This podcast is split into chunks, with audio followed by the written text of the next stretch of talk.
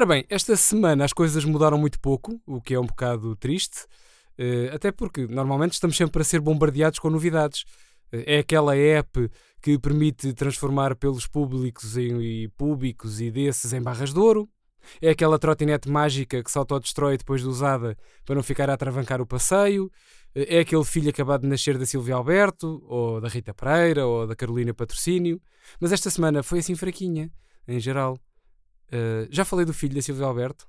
Pois, as novidades acabam mais ou menos uh, por aí.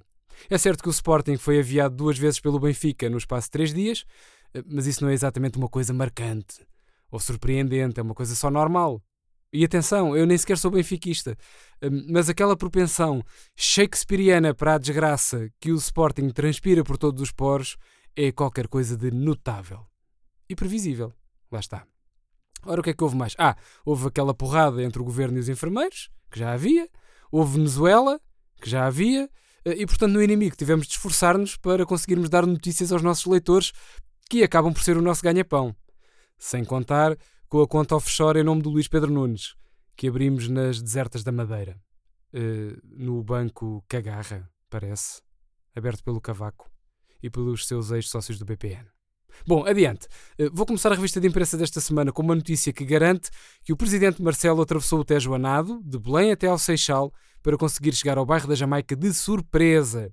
O presidente, eh, mais ou menos inesperadamente, eh, foi lá ao bairro e enganou tudo e todos ao sair do Palácio de Belém de calções de banho, ao atirar-se ao rio, nadar pelo Tejo acima até à Baía do Seixal e depois pedalar até ao bairro da Jamaica e voltou para Lisboa a correr batendo assim o recorde nacional do triatlo.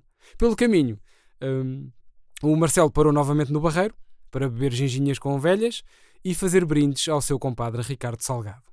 Bem diz o Marcelo, aliás, eh, que nunca pede cadastro para ser amigo de alguém.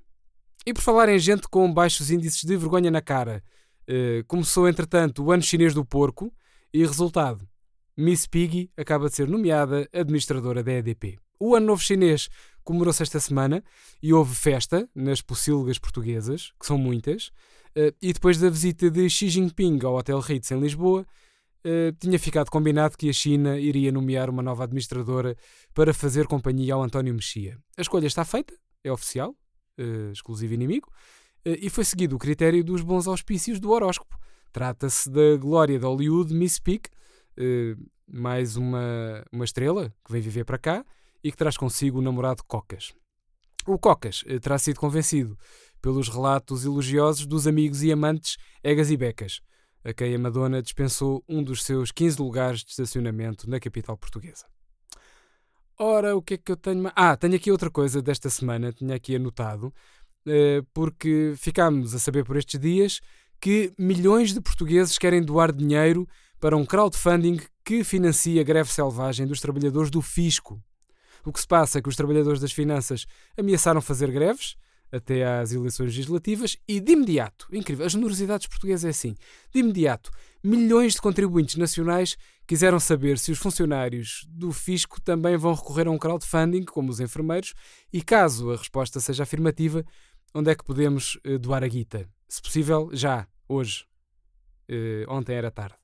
Uh, milhões de contribuintes também já se ofereceram para doar dinheiro a um crowdfunding que financie a greve dos banqueiros e também dos ministros das Finanças, que resgatam banqueiros sucessivamente em nome da estabilidade do sistema e da bancarrota do Zé Povinho. Coitadinho. Ora, em termos de Facebook, aqui o Facebook do inimigo, eh, também lançámos um post importante, eh, em forma de notícia, claro, que dizia o seguinte: Super Dragão Fernando Madureira confrontou Donald Trump durante o discurso do Estado da Nação. Pois é, não correu nada bem o discurso do Estado da Nação que o homem cor de laranja foi fazer esta semana ao Congresso norte-americano, eh, quando o Trump estava a ameaçar construir o um muro na fronteira com o México, com a assistência eh, de obra do genro do Jerónimo de Souza, uma falha na segurança permitiu ao Fernando Madureira, o conhecido macaco dos Super Dragões, chegar junto do presidente dos Estados Unidos e dizer-lhe: Pirate, mas é, põe-te a andar, pá. Tal e qual como fez há dias ao antigo assessor para as toupeiras do Benfica, Paulo Gonçalves contactado pelo inimigo, enquanto era levado por 20 agentes dos serviços secretos. O macaco da Ribeira esclareceu que a única coisa que disse ao Donald Trump foi tu e o teu dono, Vladimir Putin, deviam estar mas era no linhó a comer da marmita. ou na marmita. Não percebi bem. Estava imenso ruído no Congresso eh, quando recolhi o depoimento. Seguranças aos gritos e mais não sei o quê.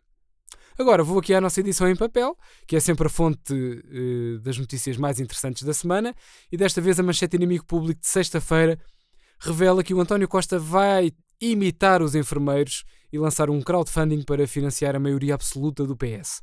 O Primeiro-Ministro uh, até pode achar os enfermeiros a pior coisa que aconteceu a Portugal uh, desde a peste negra ou as trotinetes no passeio, mas deu o braço a torcer na ideia do crowdfunding para financiar a greve aos blocos operatórios. Eh, Costa falou com o aparelho do PS, ou seja, telefonou ao Jorge Coelho antes da gravação da circulatura do quadrado e deu-lhe carta branca para iniciar uma recolha desinteressada de fundos que permita ao PS fazer uma campanha rica, ter maioria absoluta e manter o Santos Silva como Ministro dos Negócios Estrangeiros com a tutela da cutelaria e do malhar na direita. Eh, já o Jorge Coelho, ou seja, o aparelho do PS, eh, mandou comprar porquinhos mielheiros no chinês e distribuí-los em barda pelas sedes do partido. Ou pelo menos pelas sedes do PS que ainda não tenham sido despejadas pelos senhorios. Uh, e esses bandidos que andam a aproveitar a especulação imobiliária permitida pelos sacanas do governo que não têm nada a ver com o Partido Socialista. Acho eu. Também na edição em papel do inimigo podemos encontrar esta notícia catita: Nicolás Maduro com a conta bancária bloqueada em Portugal por não ter entregue a declaração trimestral dos recibos verdes. Pois é verdade, o ainda presidente da Venezuela tentou transferir 1.200 milhões de euros para o Uruguai a partir de uma conta do novo banco, mas não conseguiu. Uh, Augusto Santos Silva, o nosso ministro, já esclareceu que isto não é nenhuma represália, por ele não ter deixado entrar os góis portugueses na Venezuela. Isto são apenas as novas regras da SS, da Segurança Social. Uh, portanto, Maduro está inscrito nas finanças como ditador a recibos verdes e não entregou a declaração trimestral até o dia 31 de janeiro, Agora, olha, paga uma multa de 5 mil milhões de euros e depois já pode movimentar a conta normalmente. Isto eh, é um esclarecimento do nosso Ministro dos Estrangeiros. Eh, já o Maduro queixa-se que ainda tentou fazer uma transferência MBWay para Cuba, a partir da sua conta no BPI, só que pagou uma comissão de 3 mil milhões.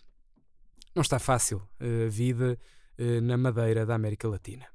Essa é que é a verdade. E pronto, assim termina mais um podcast do Inimigo. O meu nome é Pedro Vieira e regresso para a semana se o Ministro Santos Silva deixar. Abracinhos.